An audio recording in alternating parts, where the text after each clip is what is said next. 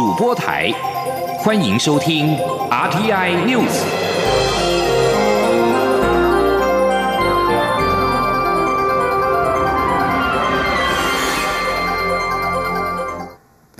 各位好，我是张旭华，欢迎收听这节央广主播台提供给您的 RTI News。国安局今天到立法院外交及国防委员会报告中国假讯息新战之应应对策。国安局的报告中指出，中共正复制俄罗斯并吞克里米亚岛的模式，对我进行认知作战，手段包括加工新闻事件回销台湾，变造争议事件改变台湾民众认知，掌握通路将捏造的不实讯息扩散到台湾，以及指导同路配合引领风向等等。陆委会今天透过书面报告指出。不排除中国以多元的形式，利用民主政体自由空间，加大干预台湾二零二零年大选。其中不排除有 AI 人工智慧技术介入散布假讯息，但仍需相关数据分析确认。国安局副局长陈文凡今天在立法院答询时表示，在台湾确实有报道方式、口吻都和中共对台威胁言论相同的同路媒体，但目前不便点名。对此，陆委会副主委邱垂正今天在例行记者会中指出，中华民国政府尊重新闻自由，只要媒体进行专业、客观、公正的报道，就没有违法问题。记者王兆坤报道。国安局副局长陈文凡二号在立法院答询表示，在台湾确实有报道方式、口吻都与中共对台威胁言论相同的同路媒体，但目前不便点名。陈文凡在报告中也指出，中共传播争议讯息的手段之一是指导在台路媒或同路媒体提供特定报道内容及方向，散播分化台湾民众的争议讯息。陆委会副主委邱垂正表示，陆委会没有相关名单，只要媒体客观报道，就不会违反法律规定。他说：“我想我们啊，中华民国政府是尊重新闻自由的，只要是啊进行专业、客观、公正的报道，好，我想啊都会符合啊，就没有任何违反啊相关法律的问题。”邱垂正还指出，中国大陆介入台湾及其他民主国家的选举，已是国际社会普遍认知及公认事实。我政府会致力维护各项选举公平公正，并强化相关管理机制，避免选举遭到外力不当干预。此外，香港正在修订的逃犯条例引发港人上街抗议。邱垂正重申，修法内容有诸多侵犯人权及人身安全疑虑。我方曾透过信函向港府表达忧虑，要求港府应确实保障我方民众的人权。邱垂正再次呼吁港府，台港应在平等、互惠、尊严原则下，建立制度化司法互助机制，才能从根本上解决问题。可是港方却长期漠视我方诉求，致使犯罪嫌疑人到现在都没有得到应有的法律制裁。香港铜锣湾书店前店长林荣基，因为担忧逃犯条例通过后会被送至中国，已于日前来到台湾。邱垂正表示，林荣基这一次申请来台的理由是与雇主商谈工作，我政府同意他在台停留一个月。但是如果林荣基有意在台湾长期居留，也可向劳动部申请聘雇许可，核发后就能再向移民署提出居留申请。邱垂正强调。如果林荣基有申请拘留，我政府会依法处理；如果他有需要，政府也会提供必要协助。中央广播电台记者王兆坤台北采访报道。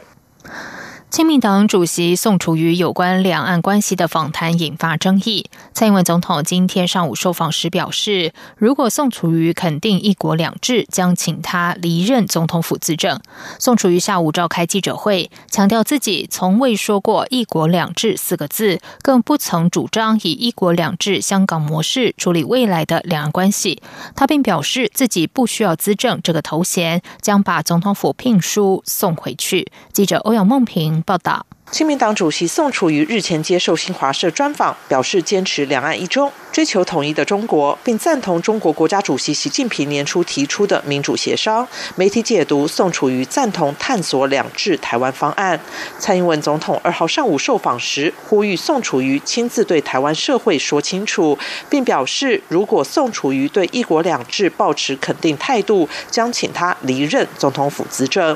宋楚瑜二号下午召开记者会说明立场，他表示自己是以亲民党主席的身份到中国大陆参访，不管是与对岸各层级官员对话，或是接受媒体访问，从未说过“一国两制”四个字。他说，在这么多场合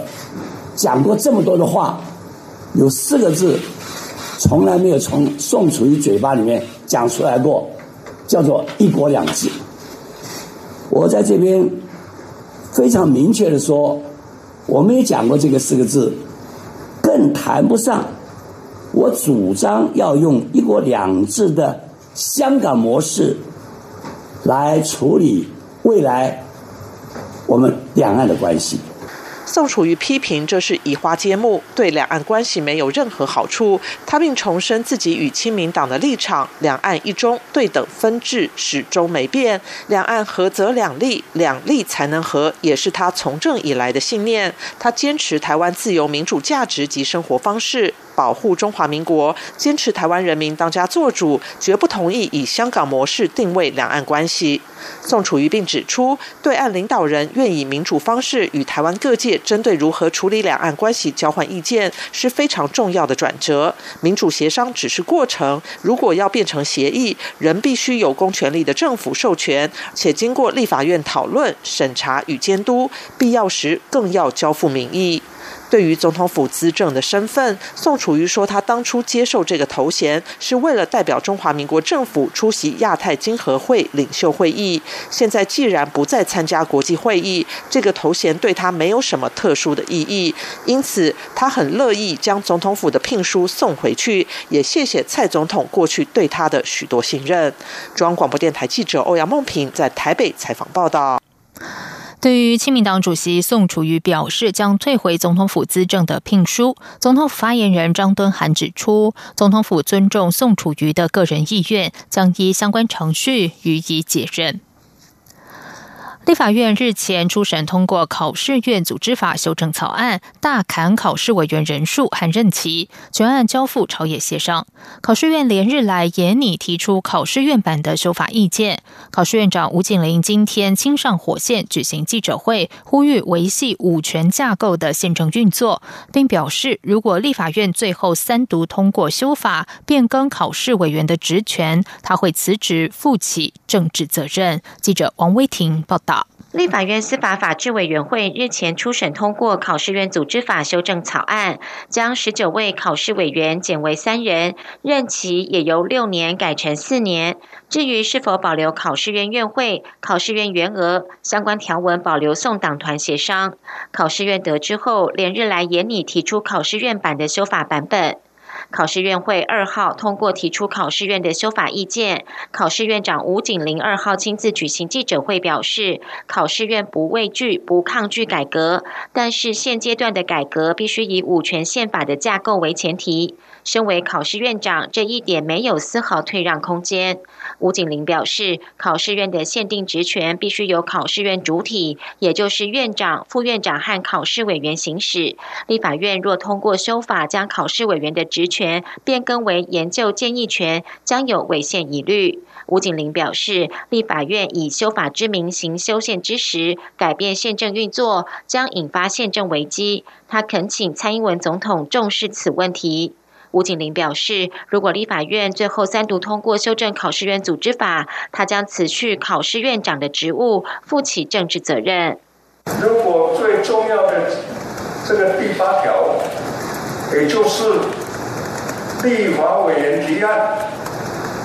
修正我们的组织法，把考诉委员的限定组长从决策权改成。研究及建议权，那整个考试院的宪政功能就瘫痪了。所以这个如果发生，如果在立法院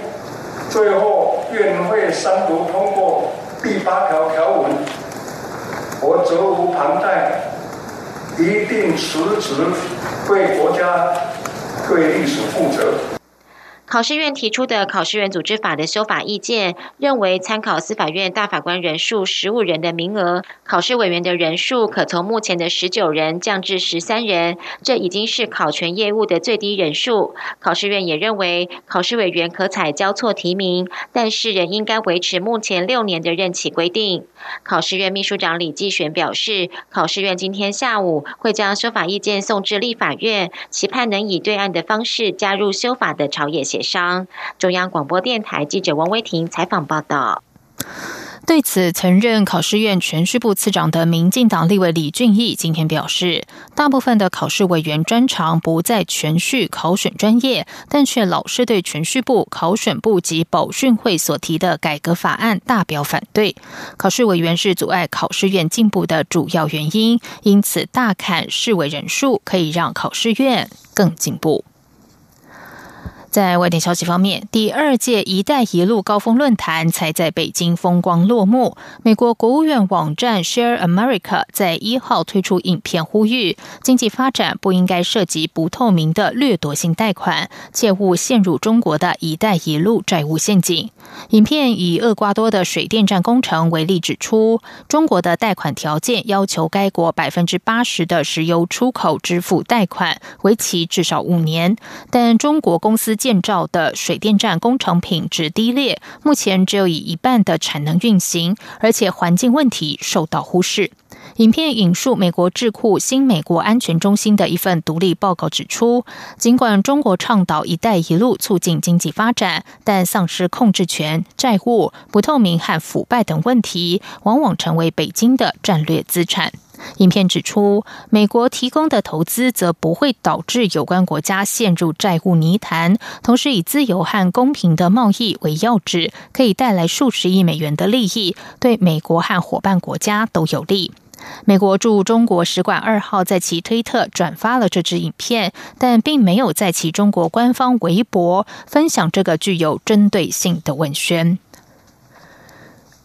暌违六十九年，泰国今天将再度举行泰王加冕典礼，重头戏是四号的加冕仪式以及五号的王室游行。泰王四号在加冕典礼中将会用灌顶圣水沐浴，并且接收八方的圣水，象征获得治理国家的正当性。之后，婆罗门祭司将献上刻有泰王头衔的金箔以及黄玺，还有二十八样泰国王室的圣物。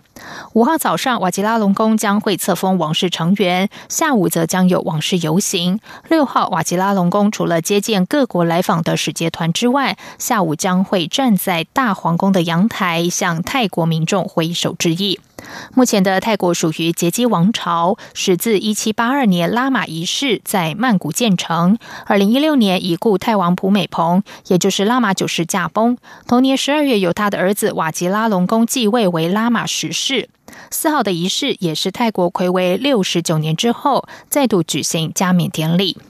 曼谷从二号到六号将会封闭大皇宫的周边道路。泰国政府预估将会有将近二十万人涌进曼谷观看难得一见的王室游行。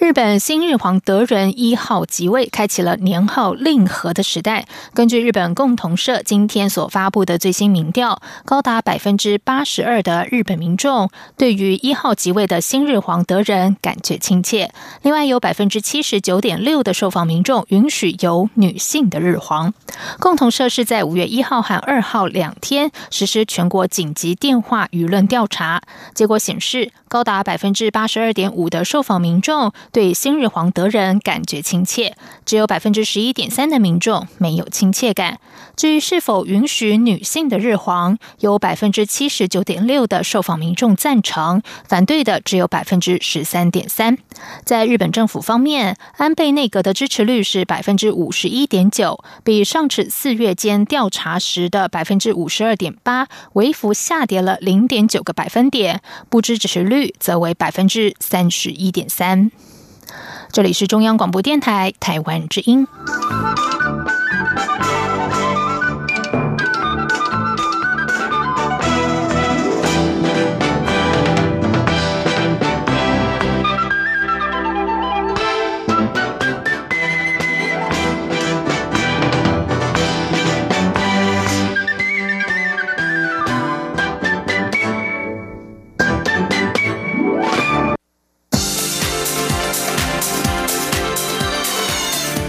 是中央广播电台台湾之音，欢迎继续收听新闻。时间是十九点十五分，欢迎继续收听新闻。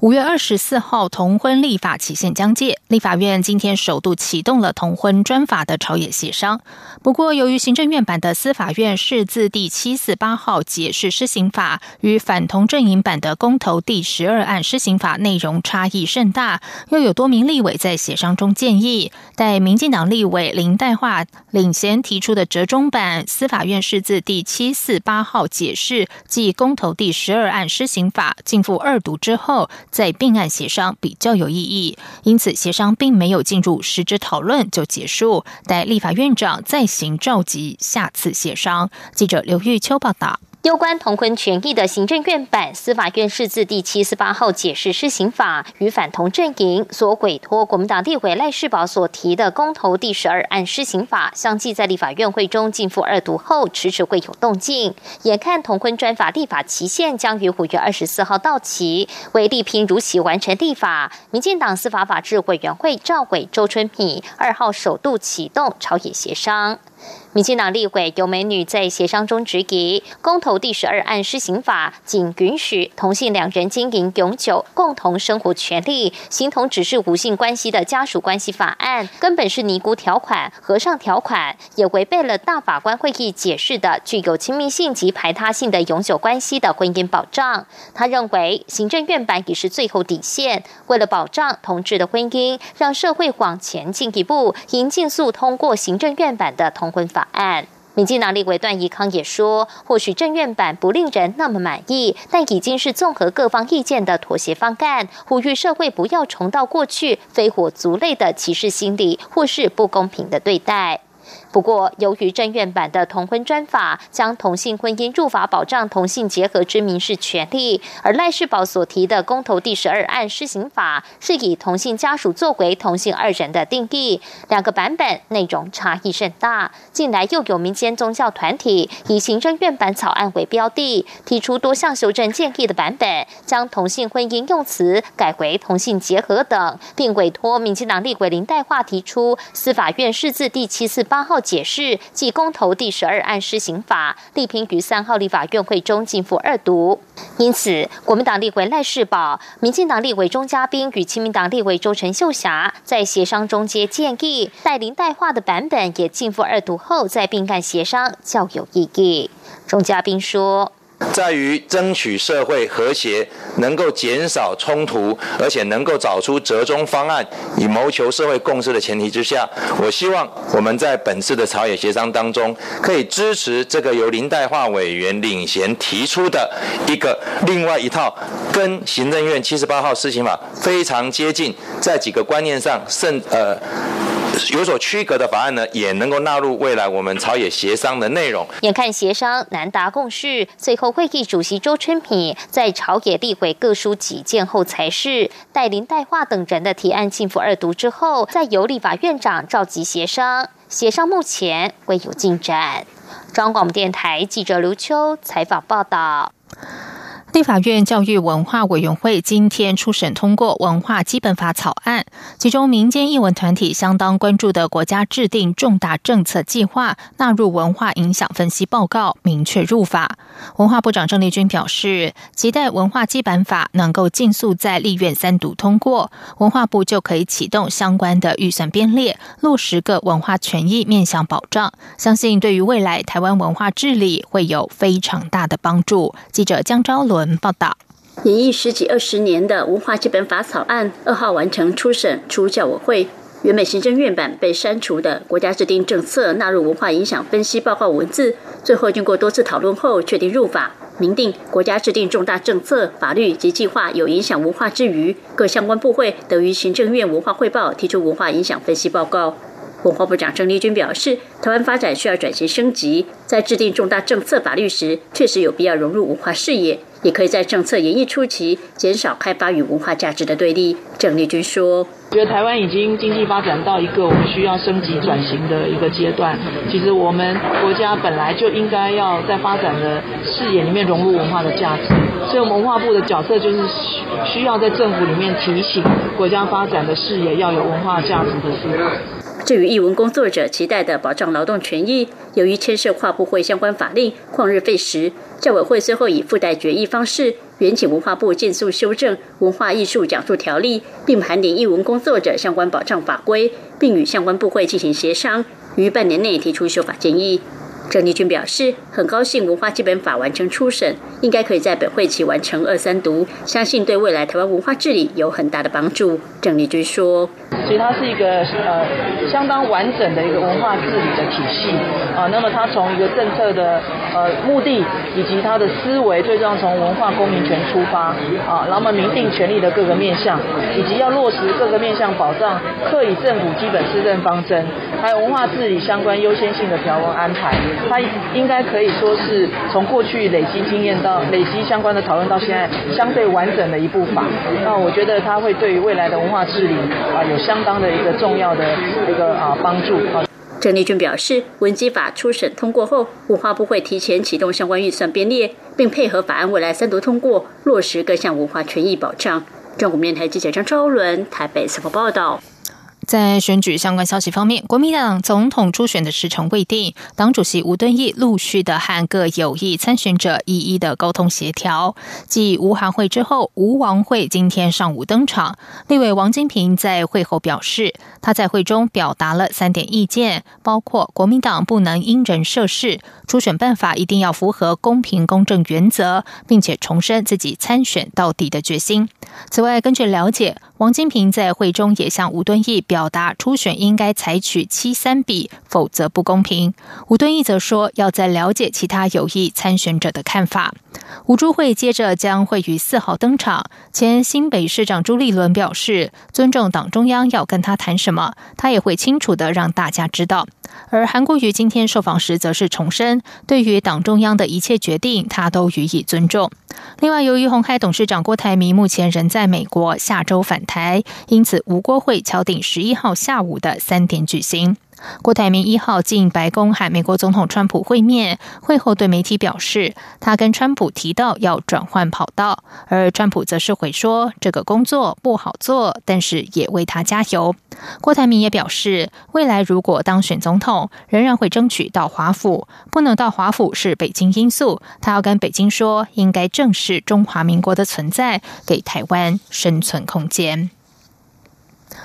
对于民进党内总统初选的时程仍未确定，蔡英文总统今天上午受访时表示，他会尊重中常会这样的民主决策机制所做出的决定，也相信中常会一定会找出最佳方案。行政院前院长赖清德则是肯定党中央坚定维持民进党民主机制的用心，并表示，如果大家都能接受党中央规划的启程，相信问题很快就能解决。记者欧阳梦平报道。民进党内总统初选时程依旧难产。虽然民进党中央草拟出方案，定五月二十七号到五月三十一号进行民调，六月五号确认提名人选，但是一号的中常会对此仍无具体结论，甚至传出会议过程火爆。蔡英文总统二号上午陪同瓜地马拉总统莫拉雷斯抗力参访大溪老茶厂前受访，被问到是否担心此事继续讨论下去会扩大党内裂痕，蔡总统表示，据他了。了解，中常会并未确定时程，而是交给五人小组进一步协调。他会尊重中常会这样的民主机制做出的决定，也相信一定会找出最佳方案。总统说：“作为党员啊，我的态度就是，呃，我们凡是经过党的呃像中常会呃这样的民主决策机制所做出来的呃决定啊，我们都会呃尊重。”尤其是在呃中常会的中常委哦，有很多的考量，但是我相信大家的呃目标都是一致，就是以二零二零胜选呃为呃目标哈。那我相信呃集体的智慧哦，民主的决策，我们一定会找出最佳的方案。行政院前院长赖清德下午到台北市大道城地区进行文化交流时，在受访时被问到党中央提出的时程没有通过，是否感到失望？赖清德表示，初选时程如果能早日决定，除了可以降低基层的焦虑，也有助于明年的总统大选。他肯定党中央维持民主机制的用心，也接受党中央提出的提成。他说：“我也。”呃肯定啊，就是党中央哈，包括周主席、罗秘书长等，大家坚定的维持民进党民主机制的用心呐。那现在党中央所提出来的草案齐成，也就是说在五月底之前能够完成初选啊，这样的一个草案，我个人是接受的。赖清德并指出，如果大家都能接受党中央规划的启程，相信问题很快就能解决。至于蔡总统日前曾提到全代会是否担心所谓霸王条款，也就是全代会可以否决初选胜出的候选人再度浮上台面，赖清德则表示，这部分他相信党中央会妥善处理。中央广播电台记者欧阳梦平在台北采访报道。接下来进行今天的前进新南向。前进新南向。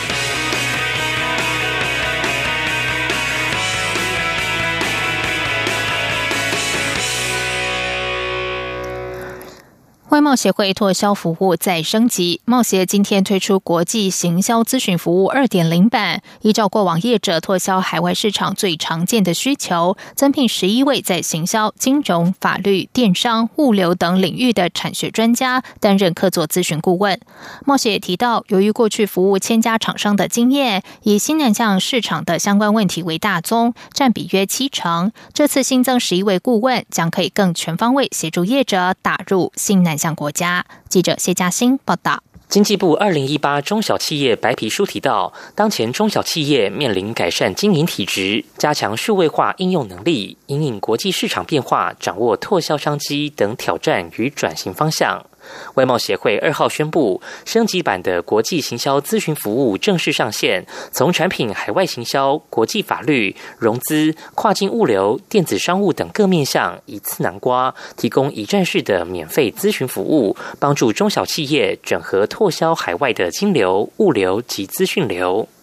贸协秘书长叶明水指出，国际行销咨询服务一点零时代，主要是提供厂商做全球市场咨询。不过，根据统计，接获的咨询案件中，约有百分之七十五是与新南向市场相关，显示新南向市场仍是厂商眼中的重要市场。而此次推出的二点零服务，最重要就是强化顾问群，增聘十一位产学专家担任客座咨询顾问，可补足贸协不足之处，来帮助。助厂商前进新南向市场，